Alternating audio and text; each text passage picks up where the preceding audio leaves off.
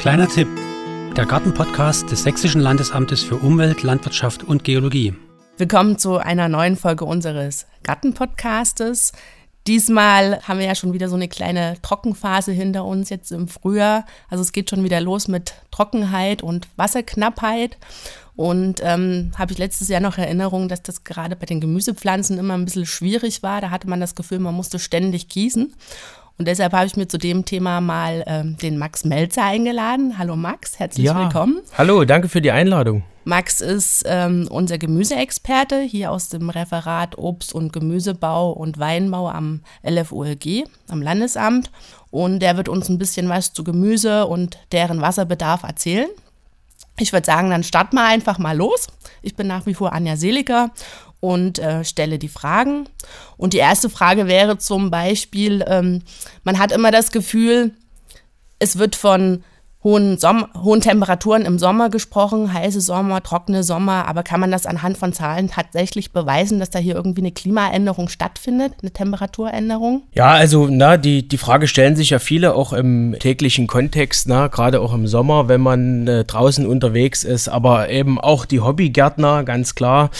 Und wenn man da mal auf die meteorologischen Werte näher eingeht oder die mal näher betrachtet, im Speziellen dann eben äh, ja die Niederschlagsmenge, die Lufttemperatur und eben auch die Sonnenscheindauer, kann man eben erkennen, dass wir eben in den letzten zehn Jahren vor allem, ne, oder gerade in den letzten fünf Jahren, so die letzten fünf Jahre sind immer noch sehr gut im Gedächtnis, gerade bei den Gärtnern, äh, beginnend mit dem Jahr 2018, äh, dass wir hier eben ja, ja sehr, sehr starke Einbußen im Niederschlag hatten und eben auch eine sehr, sehr hohe durchschnittliche Lufttemperatur und vor allem eben auch eine deutlich angestiegene Sonnenscheindauer.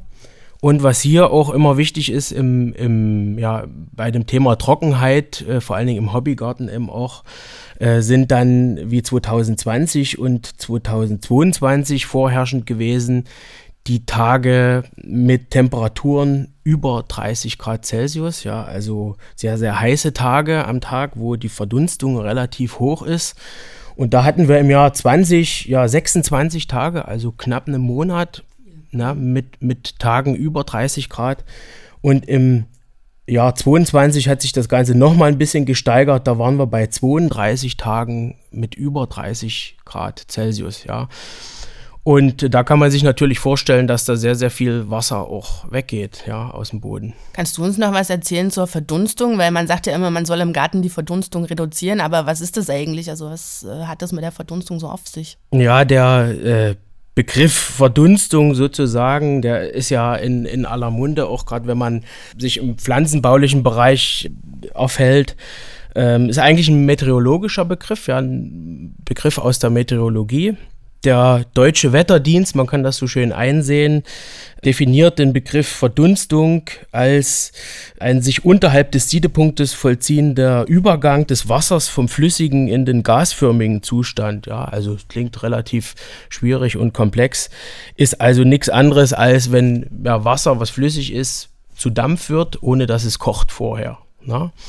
Und dazu braucht man halt ein, eine gewisse Menge Energie. Und je höher die Energie ist, wie wir sie eben in diesen Tagen hatten, ne, Stichwort Tage über 30 Grad, ähm, umso höher die Energie ist, desto höher ist also auch die Verdunstung. Man kann die Verdunstung dann nochmal ähm, unterteilen in ja, zwei Unterbegriffe. Ne? Also wir unterteilen dann die komplette Verdunstung in die sogenannte Evaporation.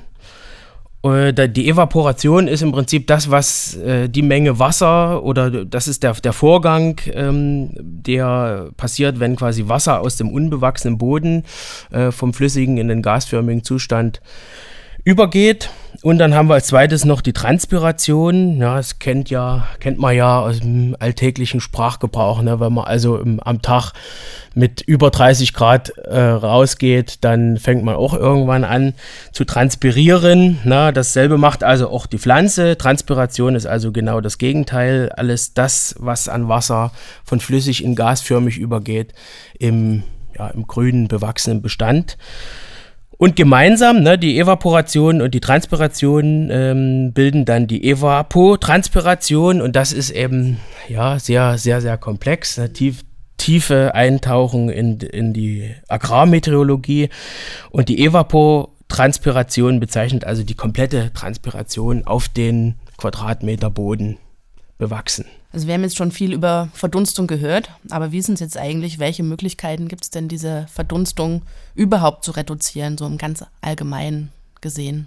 Ja, der erste wichtige Punkt, ganz klar, kennt eigentlich der Gärtner an sich der Zeitpunkt vom Gießen. Ja, also wann, wann bringe ich das Wasser aus? Das sollte natürlich nicht in der, in der strahlungsintensiven, warmen Mittagszeit geschehen, sondern eigentlich ne, früh am Morgen, wenn der Boden noch kalt ist, wenn die Lufttemperatur noch relativ niedrig ist dann kann ich meine Pflanzen bewässern.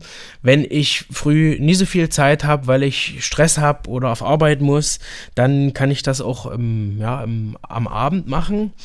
Hier natürlich auch immer im Hinterkopf behalten, dass ich mit, mit dem Bewässern am Abend ja der, der Pflanze nicht mehr die Chance gebe, sich abzutrocknen. Ne? Also die bleibt dann feucht über über Nacht und äh, damit begünstige ich nur verschiedene Pilzkrankheiten beispielsweise, ja, gerade wenn auch die Nachttemperatur nicht so weit runtergeht.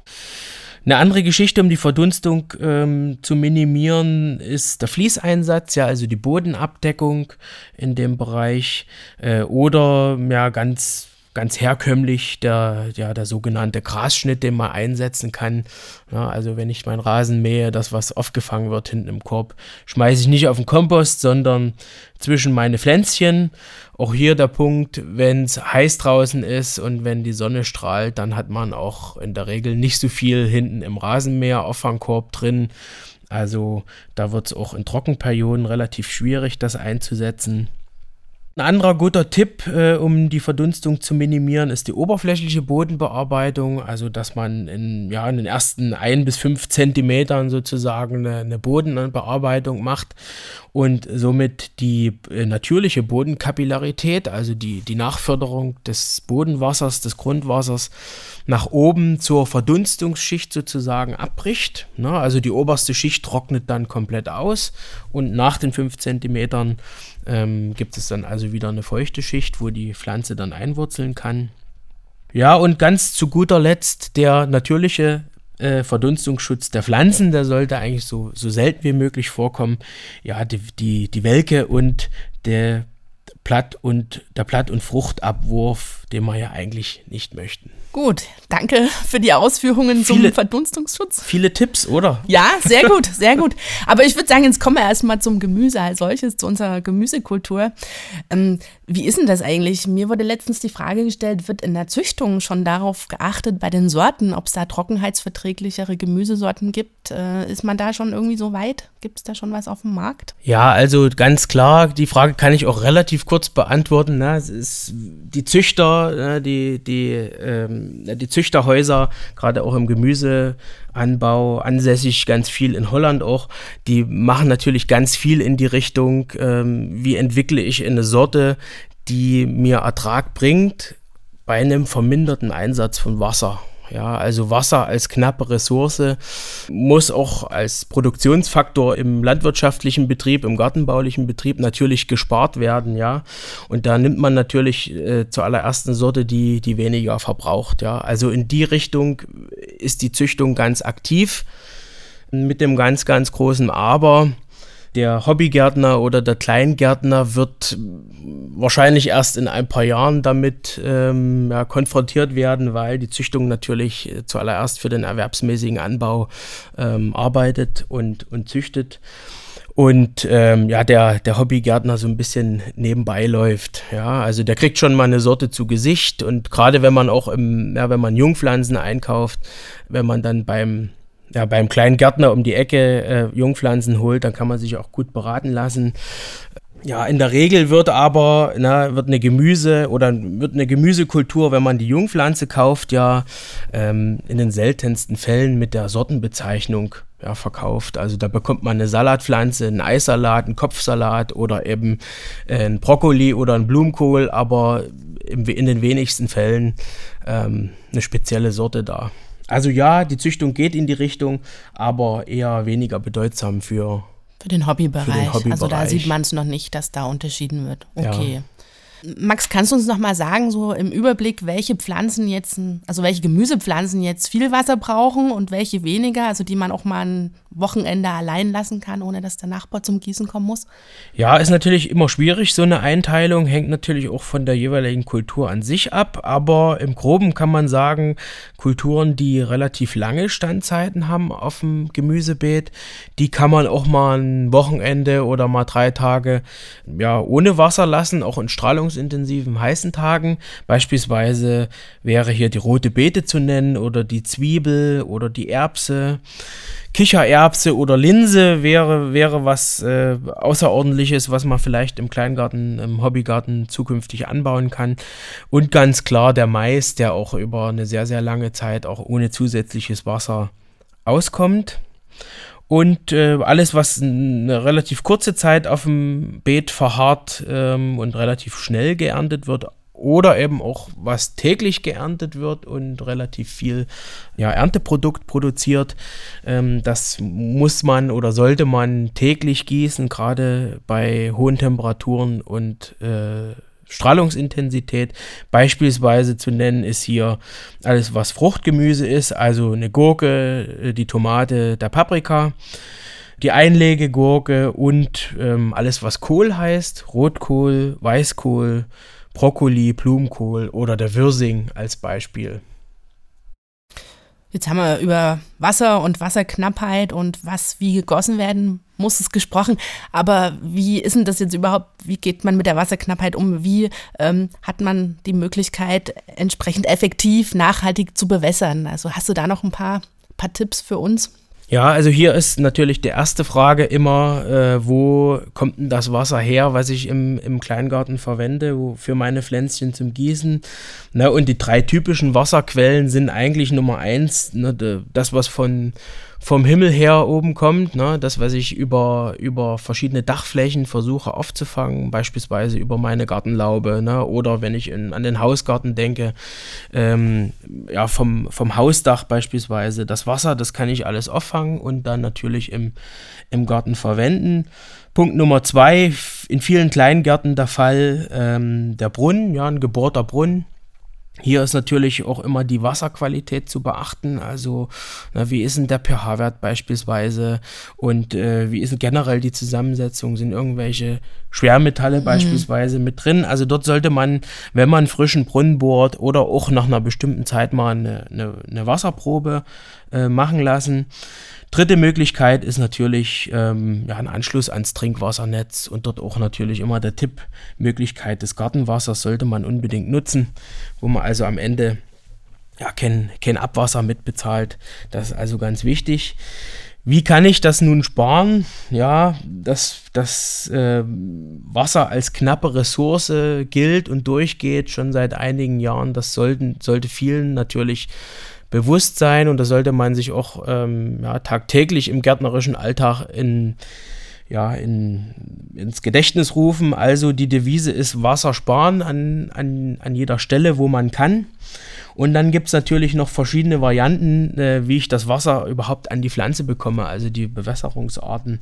Na, also erste Möglichkeit, die Frage war ja nach Möglichkeiten der Bewässerung. Ich bewässer gar nicht. Ne? Das sollte man eigentlich lassen, weil wir wollen ja Pflanzen, die wachsen, egal ob sie mal drei Tage über eine Trockenperiode kommen oder ganz viel brauchen.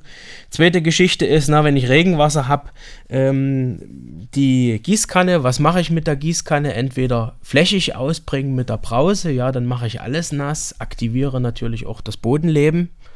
Ne, drumherum, also auch eine, eine, Nährstoffverfügbarkeit, verändere auch was im, im Bodengefüge. Oder ich gieße punktuell, ja, mit der Gießkanne. Direkt an die Pflanzen? Genau, gerade dann eben im, im Jungpflanzenbereich. Das kann ich machen, um Wasser zu sparen, ne? also nie die komplette Fläche ähm, bewässern. Gerade wenn ich an Kohl denke, den ich ja mindestens auf einem Abstand von 50 mal 50 Zentimetern pflanzen muss, was ich da alles nass machen müsste, oder ich gieße eben nur an die, an die Pflanze dran.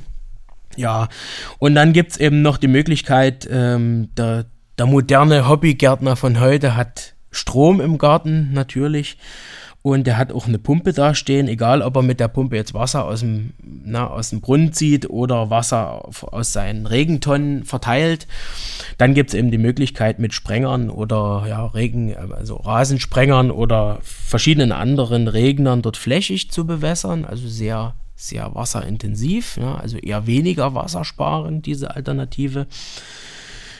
Was ist eine eher wassersparende Alternative? Ist die sogenannte Tropf Tröpfchenbewässerung. Ja, ist gang und gäbe im erwerbsmäßigen Anbau, wo man also Schläuche auslegt und dann an die jeweilige Pflanze ähm, ja, den Tropfer ähm, dran, dran steckt. Ähm, das ist natürlich auch nur eine Alternative, die man nutzen kann bei Pflanzgemüse, also wo man immer nur eine Pflanze hat.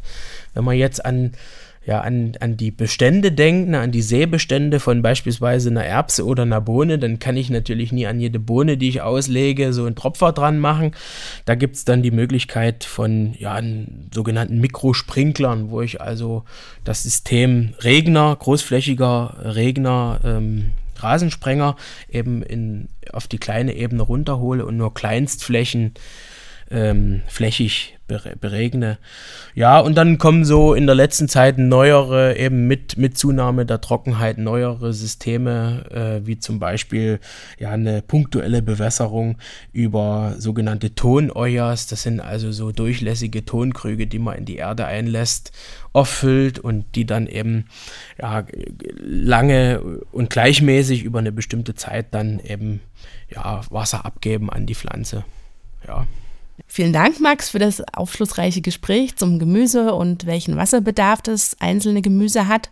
Und wenn Sie weitere nützliche Tipps brauchen für Ihren Garten, für Ihren Gemüsegarten jetzt im Speziellen, dann schauen Sie auf die Seite der Gartenakademie www.gartenakademie.sachsen.de.